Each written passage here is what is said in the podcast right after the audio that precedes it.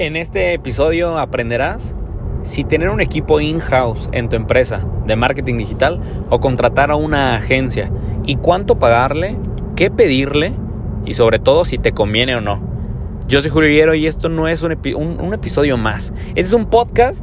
¿Es un podcast qué, Karen? Un podcast menos. Para cumplir todos tus sueños y, tus, y tus, tus metas en el área de prospección de tu negocio nos encontramos camino a Guadalajara y vamos a reventarla. Vamos a comenzar con esto. Si vas manejando, ten mucho cuidado, ten precaución.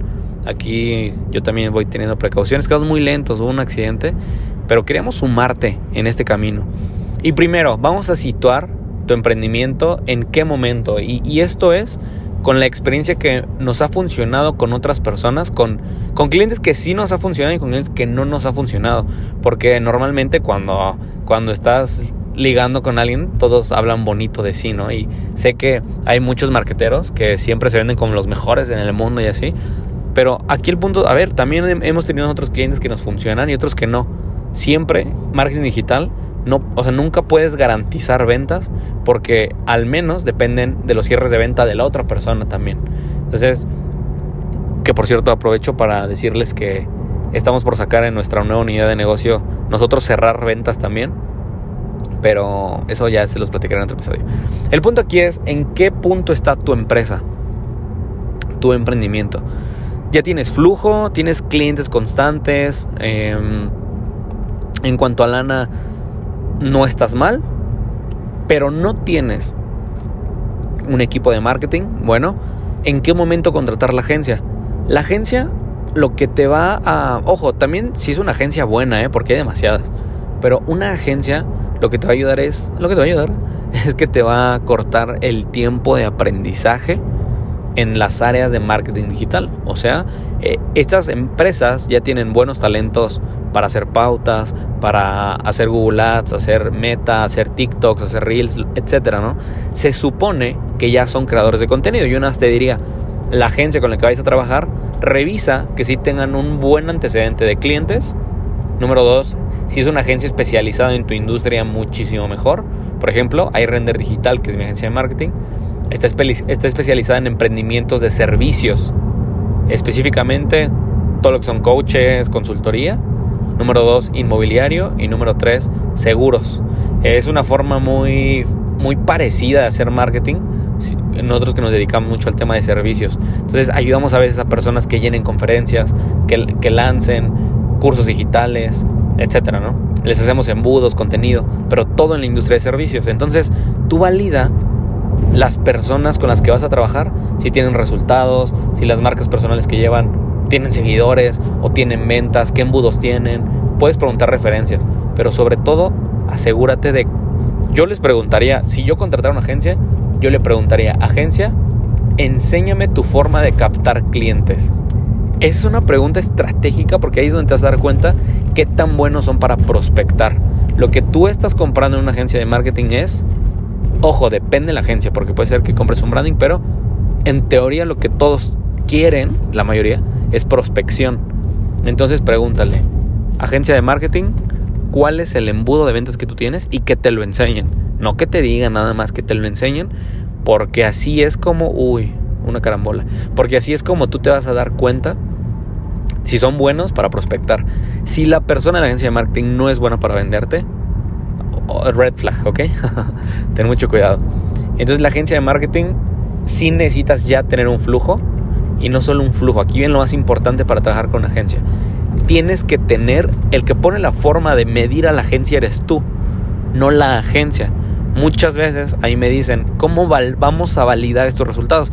En mi caso, como soy un loco por el trabajo y me encanta chambear, yo les digo, normalmente ninguna de las empresas con las que me acerco, al inicio, tiene una forma de medirnos. Solo es como, sí, trabajemos. Pues porque me ven en redes, etcétera. Pero sí necesitas tener como cuántos leads espero y qué tasa de cierre. Eso, eso no es chama de la, de la agencia, pero sí es una comunicación entre ventas y la agencia para que sepan cuántas cuántas ventas les caen, cuántos leads les caen, perdón, número uno. Contra cuántos están invirtiendo en publicidad, contra cuántos fueron buenos leads y contra cuántos se cerraron. Entonces, eso lo pones en una tablita en Excel. Mira, sí, súper sencillo. Número uno, vas a poner cuánto se gastó la agencia ese mes. No, pues 5 mil pesos, 10 mil o 40, lo que sea. Luego vas a poner cuántos leads les cayeron. No, pues 500 leads, ok. Luego vas a poner cuántos de esos fueron buenos, cuántos fueron preguntones. Es la que sigue. Y luego vas a poner cuántos están en seguimiento y cuántos se cerraron. En función al cierre de ventas, lo vas a comparar contra lo que invertiste en pauta, en publicidad, contando el fin mensual de la agencia.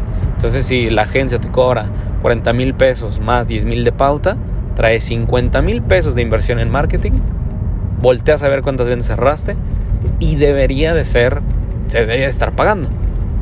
Entonces, ahí es donde tú puedes ir midiendo a la agencia. No le puedes decir a la agencia, eh, por ventas te voy a pagar porque la agencia no cierra, la agencia prospecta. Ojo, hay agencias de branding que solo te van a hacer un branding y está muy perro. Pero ahorita estamos hablando del tipo de agencia que te genera clientes. Entonces necesitas hacer las paces con una agencia y decirle, te voy a enseñar mi proceso de prospección, mi, perdón, mi proceso de perfilar al cliente para que tu agencia veas y estés segura de que hacemos buen cierre de ventas porque la agencia le echa la culpa que los cerradores son malos y los cerradores le echan culpa a la agencia de que los leads son malos. Y la mayoría de veces los dos tienen la razón. muchas veces yo me pongo a cerrar leads de mis clientes, a perfilarlos, y muchos sí son muy buenos. Y hay muchos clientes que eso no lo entiendo, se los juro, no lo entiendo. Y no seas ese tipo de cliente. Les mandamos un putazo de leads. Y les decimos, ¿cómo van? ¿En qué lead van? No, pues vamos en el lead 12 de 183. Oye, pero ¿por qué? Es que los domingos y sábados no trabajamos. No mames, si el dueño, o sea, si el emprendedor no se va a poner su propia camiseta, jamás va a tener un equipo de ventas cabrón, porque pues tienen que aprender del ejemplo, ¿no? Pero no seas ese tipo de cliente, por favor, es lo único que te pido. Ya hablamos un poquito de cómo medir una agencia de marketing digital. Para mí, una agencia de marketing digital la puedes ocupar cuando hay muchos tipos de agencias, pero yo lo recomendaría cuando no tienes el tiempo para capacitar a tu equipo de marketing. Entonces pagas por gente ya capacitada, en teoría, porque hay muchas que son no tan buenas, que son muy chafas, que te cobran 3 mil pesos al mes, entonces también igual tú, qué pedo, no. Hay muchas buenas, ¿eh? obviamente hay muchas buenas, pero lo que estás pagando es por, uno, ahorrarte la curva de aprendizaje, y dos, personas expertas en marketing que lo que tienen que hacer es generarte prospectos y no solo cinco posts y cuatro reels, ¿ok? Y un equipo in-house, yo lo agarraría o yo lo tendría, mejor dicho, yo lo tengo, pero para mí el timing del equipo in-house es cuando sí tienes, uno, el tiempo para coacharlos y dos, cuando ya pasaste de cierta forma una curva de aprendizaje de qué contenido hacer. Por ejemplo, yo puedo, o sea, vengo en el carro creando piezas de contenido de podcast y así, ¿no? Pues ya me da verborrea y puedo estar hable y hable y hable y hable. Y ya no se lo paso al equipo. Equipo, aquí está. Eh, no hagan cortes y pum. Y ya hay una fábrica literal que me está sacando el contenido, publicándolo, etc. Ahí sí me es demasiado redituable.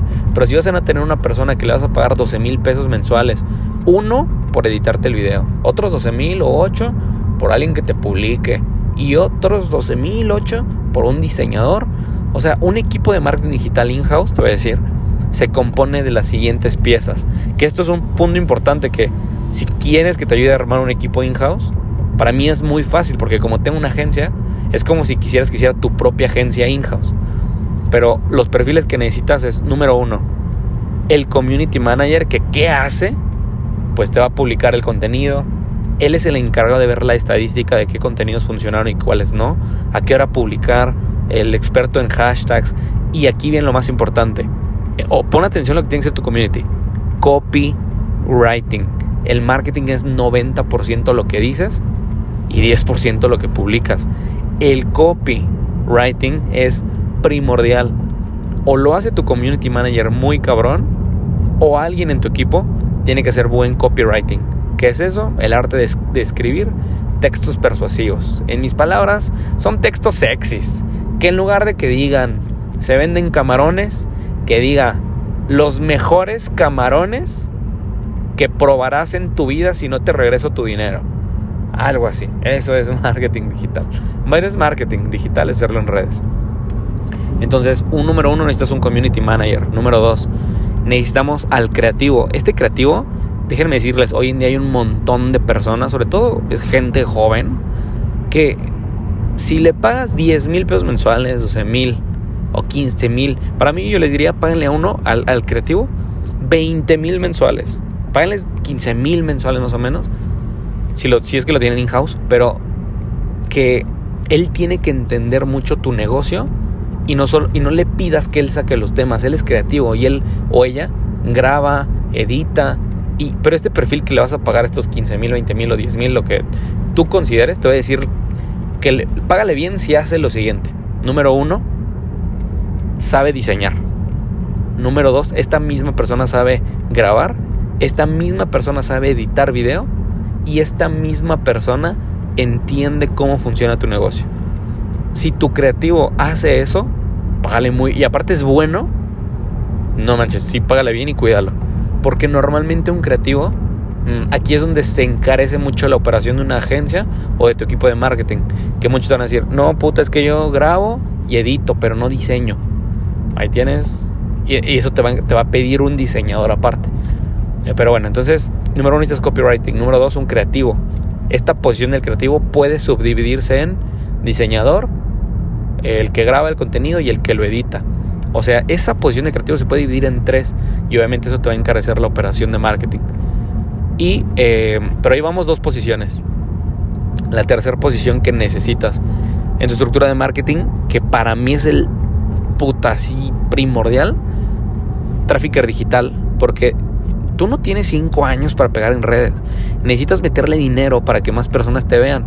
Entre más personas te vean, si eres un gran vendedor, no manches las revientas. Entonces necesitas un trafficker digital va a hacer más rápida esa curva de aprendizaje. Entonces tú vas a invertir 500 pesos y ya te dije cómo medir a una agencia de marketing. Bueno, así vas a medir también a tu equipo. Entonces un trafficker es experto, normalmente ellos son mejores en copywriting que otras personas, pero normalmente el trafficker no sabe diseñar, no sabe crear videos y el perfil del trafficker es como mmm, muy pocos saben hablar muy bien ante la cámara, pero son muy buenos con la estadística, son buenos en la compo. Es un poquito como este perfil gamer, que como este perfil de informático, diagonal, no sé, como no todos son tan buenos con las ventas, pero son muy buenos ocupando la computadora. El trafficker es primordial. Pues ten solo incluso trafficker y tú eres el creador de contenido y la revientas. Pero trafficker es primordial. ¿Cuánto pagarle? También unos 12 mil. Pero lo cool es de que lo puedes variabilizar eh, por un porcentaje de las ventas, un porcentaje, si ya es muy bueno, de la utilidad. Pero ahí está mi, mi, mi la posición que yo digo es trafficker digital. Siguiente posición y ya de las, de las últimas ya hablamos de que un community manager. Número 2 ya hablamos de un creativo. Número 3 ya hablamos de un trafficker. ¿Cuál es otra posición que necesitamos? Aquí es si ya tienes mucho equipo o si estás haciendo tu agencia de marketing. No, bueno, yo, les estoy hablando no como para que hagan su agencia de marketing, los, los hablo como empresarios para que hagan su equipo in-house de marketing, que termina siendo lo mismo, pero Em, pero es un project manager. Un project manager lo que va a hacer, sí es el manejo del proyecto, pero sobre todo aquí les va lo más cabrón, es el manage, o sea, el, el, pues el management del talento. Normalmente, no sé por qué, creo que es porque naturalmente las mujeres son más ordenadas y dormilonas, em, pero como que va a administrar muy bien qué cosas va a hacer el creativo, qué colores le va a poner el diseñador, que el copy sí vaya a la oficina. Y los puedes tener remotos, ¿eh? Hoy, 2023, yo tenía oficinas, el, el mes que viene ya eliminamos las oficinas, nos eliminamos ahí como 40 mil pesos de gastos fijos entre limpieza, etcétera. Y no tenemos que bueno, a ver, yo voy a ver a mis líderes de forma presencial todos aquí en Guadalajara y sí tenemos un lugar para trabajar, pero ya no tengo a todo el equipo de creativos en el mismo lugar porque al ser un perfil creativo, no manches, o sea, tenían las oficinas, pero se van a trabajar a cafés. y están felices en los cafés. Por ejemplo, yo no puedo estar en un Starbucks más de una hora. Y si ellos se van a trabajar en un Starbucks y andan diseñando bien al pedo, echándose un coffee, pues dije, bueno, pues mejor les invito a Starbucks y no oficinas. Pero bueno, el punto aquí es, un project manager va a administrar el manage de tu talento y que el creativo sí esté desquitando su nómina, que el diseñador sí esté jalando y sobre todo es tu contacto con el equipo para que no estés hablando con todos todo el tiempo, que ahí dependiendo tu forma de operar el negocio es si hablas con todos o solo hablas con uno. Pero el project manager esa es su chama, ¿no? E ir viendo el seguimiento de que los proyectos sí se cumplan. Tu project manager tiene que ser administrar muy bien el tiempo de los demás, el talento y sí necesita un liderazgo cabrón para hacer que el equipo trabaje. A veces muchos creativos son como de, oye, es que eso no me vibra, o como, es que eso tiene que ser un poco más artístico. Y sí, pero pues al final de cuentas el objetivo de una empresa es lucrar e, impactar también, y está cool, pero pues hacer dinero. Y el project manager te tiene que ayudar con eso. Si tú puedes liderar a las cinco personas, a los cuatro perfiles que te acabo de decir, cinco contigo, puedes liderarlos. Para hacer tu equipo in-house, hazlo. Si no consideras que tienes el tiempo, si no eres bueno en la computadora o bueno en la computadora, mejor contrata una agencia. Te sale más cara, pero te debe de eliminar la curva de aprendizaje del marketing digital. Entonces, espero con esto, según el timing del emprendimiento que tengas, pues si contratas una agencia, o contratas eh, a tu equipo in-house y tú los desarrollas. Cualquier opción que sea de las dos, sabes que te puedo asesorar y te puedo ayudar con lo que quieras del mundo de marketing digital y prospección. Para eso estoy, para que ocupes a tu favor pues el recorrido que he hecho, el recorrido que nos ha llevado no, unas no, pero un chingo de horas con clientes que agradezco demasiado Dejen rebaso aquí al del Mustang con el escape tuneado que le encanta sonar duro. Ya. y que te pueda sumar, que te pueda sumar en, tu camino de ser un mejor marketer. Dice Grant Cardone que hoy en día puedes ser mal vendedor, pero no hay forma de que seas un mal marketer. Si tú eres experto en, en traer gente desconocida a tu emprendimiento, estás ganando el juego. Así que para eso estoy, para ayudarte a ser un increíble marketer. Ahora que sabes cómo trabajar con cada una de las dos, si tienes alguna duda, te quiero invitar a que tengamos una llamada uno a uno, ya sabes, comentando la palabra llamada en mi inbox, en mi Instagram. Escribe la palabra llamada sin emoji, sin nada.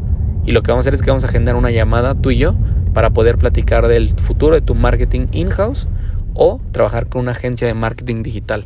Que los precios pues van desde los 3 mil pesos con una agencia. En mi caso nosotros cobramos fees de 20 mil a 30 mil pesos mensuales, dependiendo lo que tengamos que hacer, pero normalmente es eso. A algunos clientes les cobramos comisión de venta porque ya tenemos buenos resultados. Y el punto del marketing es que funcione. O sea, ese es el punto y, y así vamos. Así que si quieres que te ayude, tú dime en qué te ayudo. Basta con una plática para que podamos llegar a, a una guía y te dé norte. Así que mi acá. ¡Ah! ¡Qué putazo mi carro acaba de rozar! Yo soy Julio Higuero. Este no fue un podcast más, fue un podcast menos para cumplir tus sueños. Y mucho éxito para donde sea que vayas. Se quedas en el carro o en el gym. Estás en el gym, ponte mamadísimo. Ponte mamadísimo porque los músculos también cierran. Y si vas en el carro, con cuidado. no grabes podcast.